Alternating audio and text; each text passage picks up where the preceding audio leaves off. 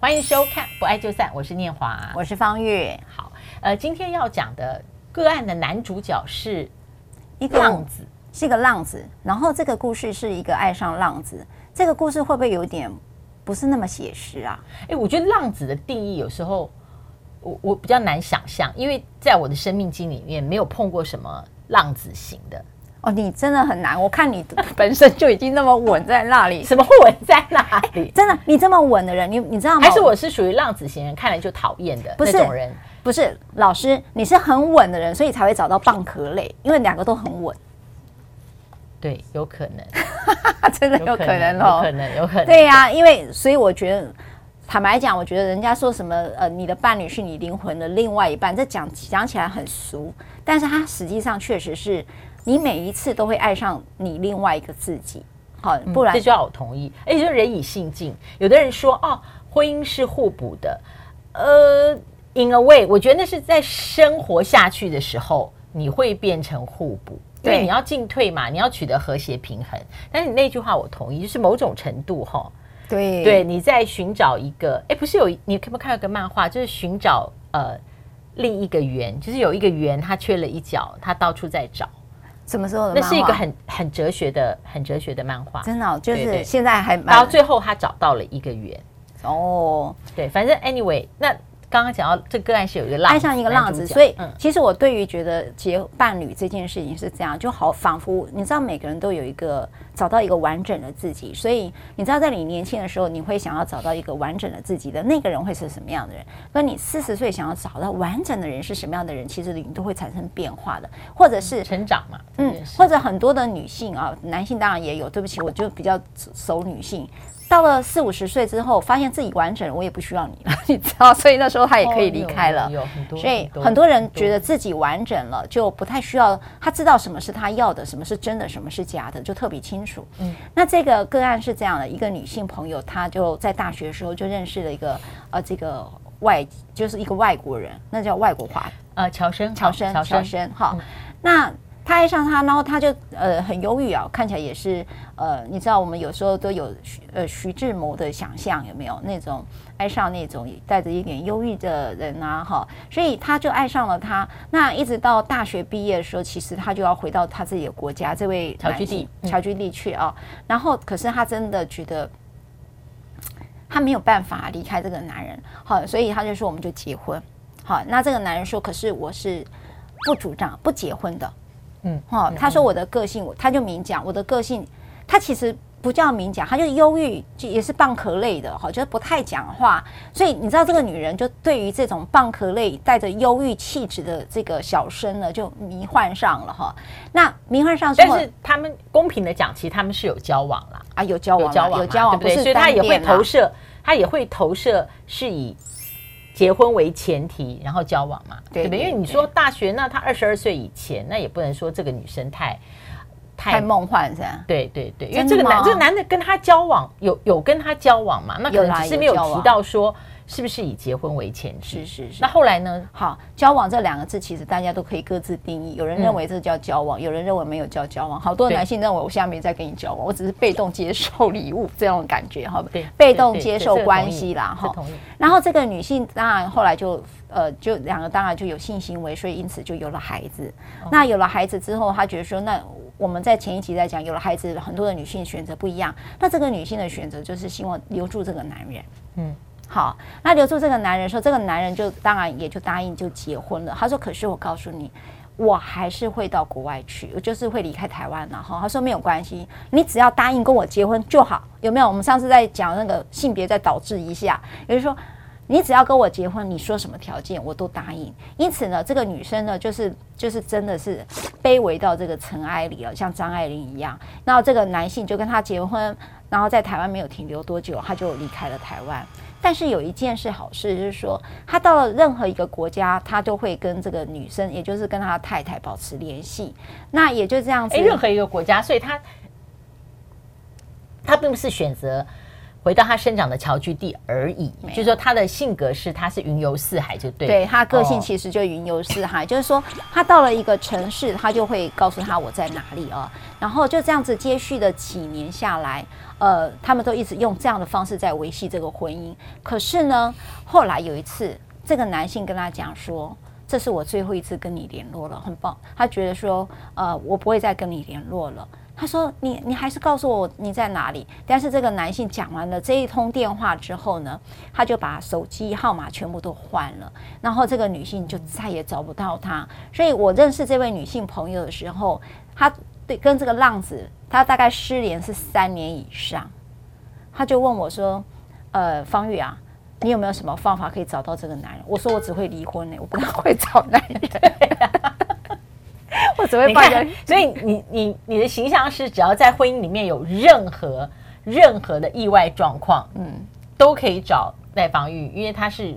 呃，战无不胜，攻无不克，没有啦，老师。但但你这个如果真的找到了以后，那不得了了，不得了了。对，我觉得你会有另外 另外一群一大群的客户跑来找你。这世界上失联的人太多了，欠钱的还有一大堆了，对不对？真的呃，真的讨债更多，这个是讨债呀。所以他是衷心的希望你帮他找他。对，我本来以为说你要诉请离婚啊，啊，诉请离婚我很会。为什么你失踪三年、啊可？可是对方不在。如果说呃，还是可以的，可以。嗯，像有一次我在那个方老师的提那个看板人物，就提到淑芳姐，淑芳姐那也是失联许久嘛，哈、哦。金马奖以后，嗯，对对对对，那个案子也是一样，在跨国的离婚，所以像这样的一个失联很久的状态下，一样是可以诉请离婚的哦。那这就是我比较擅长的，所以他叫我找男人，我有点困难；找老公我真的难哈。那在什么叫做失踪三年，到底可不可以诉请离婚哈？师父认为哈，失踪人就是离去他最后的住所地或者是居所地，陷于生死不明的状态。那什么叫做生死不明呢？它不是指绝对的，而是指相对的一个状态哈。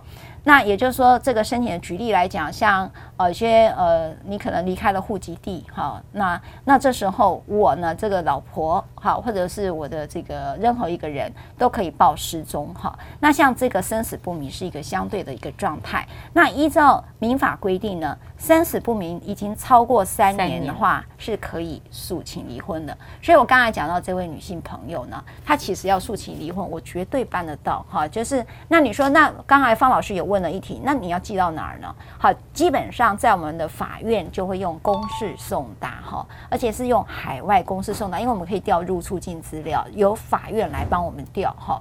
调入出境资料之后，你说那法院怎么调？因为我们当时去办结婚登记登记的时候，一定会留下他的这个居留证号码嘛，哈，会留下他的护照号码。那这些呢，就会可供法院用他的护照号码去调取他的入出境资料。那发现他可能三年都没有再返回台湾这件事情，就足以证明到所谓的失踪三年这件事情，他就是可以做这样的一个举证。那从简讯啊，这也也都可以做证明。那法院要通知他诉请离婚。我们称之为呃这个一照辩论判决哈，在这种情形下就可以诉请离婚。那这件事情我为什么要花一点时间再跟各位讲？所以就会有好多的移民家庭被离掉，或就出这个问题。也就是说，他可能有没有人举家到，就是说老婆跟孩子为了到加拿大，到加拿大到美国去念，对对对，到后来回来说我怎么变单身了？所以法院在处理这样类似的情形是非常非常谨慎的哈。所以呃。有时候除了公示送达，他会想尽各种方式。你告诉我地址在哪里，法院就会极尽能力试去调查，避免类似说这种移民的家庭呢，一回来之后突然怎么我变单身了呢？哈，所以法院有自然会比较谨慎，所以要处理这样案子是比较棘手。可是确实台湾的法庭还是可以处理这样的一个离婚的。我突然有个颠倒的想法，我在想这个女性啊，如果她用诉请离婚，然后走这个程序，她说不定还有机会找到。对呀，找到这一个人，对，至少掉入出境吧。我想，当你跟这个当事人有过接触，而且你印象这么深，他到底要的是什么？我觉得我已经不想讲说他因为真的从大学就很爱这个男的，所以呢，呃，那时候结了婚，他愿意答应一个不共同生活的要求这么久。但是我觉得失联这件事情，应该已经，我觉得应该是不可接受了吧。欸、所以，所以他他，我不会说他爱爱他爱爱在哪里？他到底要的是什么？他要的是什么样的人生图像？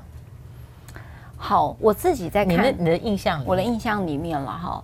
我的印象里面，他是充满了思念。哦，通常我们在爱的概念里头，确实有个思念。嗯嗯。所以我当时一直觉得说，你为什么可以思念一个浪子？那个浪子的另外一个，我我也可以说他渣男啊，那么不负责任啊，嗯、对不对？抛家弃子，不是就抛妻弃子这四个字，不是刚好是他的定义吗？那你记得他的分享，或是他的分享就是。我什么时候会等到他回来？就是苦守寒窑十八年，但是你知道吗？你很难理解说，像呃，他他其实也是一个高知识分子，那你很难理解为什么？可是有时候，当我的那个不理解的时候，我就必须要开始反省自己。你知道，好多的网络的骗感情的，好有没有？就是你可能已经是博士了，你可能是一个老师教授了，然后你的另外一半说他人在。欧洲好了，好，他只是因为不能回来，然后就汇了一百万给他，因为没有？新闻也常听呢，所以那时候我就会常见说，哇，你对于还没见过的男人，你就可以开始汇钱给他。那我记得有一次一个老师被被骗了一千万，你知道我看到这则新闻反应什么？哇，当老师都有一千万。一般人看新闻正常的反应，对对对，对，看边边角角，对，因为新闻的重复率太高，会有一些故事，你就哀叹说为什么这种 case 一直去发生？是老师，所以你再回回问我，这个女性朋友她为什么愿意痴痴的等待这个？就是她到底要的是什么？是什么？嗯、但是你就想嘛，有好多现在在网络上的爱情，不也就是等待的一个思念回来而已吗？这是什么呢？嗯、所以我我这样想，他要的。他以为他要的是这个人啦，但是如果说呃，基本上这个人距离他有了孩子，跟他大学时候从十八到二十二岁认得的那个人，他应该有一个有一个心理尝试，就是呃，这个人已经不会是像那个样子了，而且完全没有呃完全没有正常的联系，也没有共同的互动，呃，所以我不知道，我觉得他要的可能不是这个人，而是要的。一种关系。好，老师，我讲我自己的观点，因为这个是用揣测的哈，就是说，对于我们呃左大脑没办法想的事情，我们我我自己的本身就会想到的是创伤。嗯，也就是说，举例来讲哈，这个人一定是一个图腾，它意味着可能是你的父亲，它意味着可能是你曾经失去的什么。所以，当我从小到大，它意味着曾经跟我在一起的时候，它是可以填补我的那个创伤里头的渴望的时候，那个需求，它其实，其实我刚刚有想到，对，它对他来讲就是这个意义。所以呢，他可能终其一生都在找到这个创伤的一个方法，只是我们会觉得这叫做无效反应。好，也就是说，你知道，面对创伤有很多种，有人可能去谈很多恋爱，有人可能去喝酒，有人可能去。呃，做一些可能他觉得娱乐性很高的东西，嗯、呃，有人可能是透过音乐，都不一样。那创伤有很多的方式，但是我必须跟各位讲，在我处理，不管你有没有结婚哦，你们往往会去找到假的东西，哦，你去购物有没有？举例，可是那实际上你买完之后，你并没有开心，你就是囤在那里，你只是让你的创伤摆在那。可是我们一直误以为。那个浪子是填补创伤的人，可是他是假的，他根本不是真的。所以你不妨还是真的去回头去找到你的创伤，你的黑洞在哪里？那个黑洞你误以为是那盏灯，但是它从来都不是那盏灯。你只要找到那个，可能你这个浪子就是可以结束这段你虚无缥缈的想象了。我自己的看法啦。所以爱里面的要这一件事情，我觉得其实。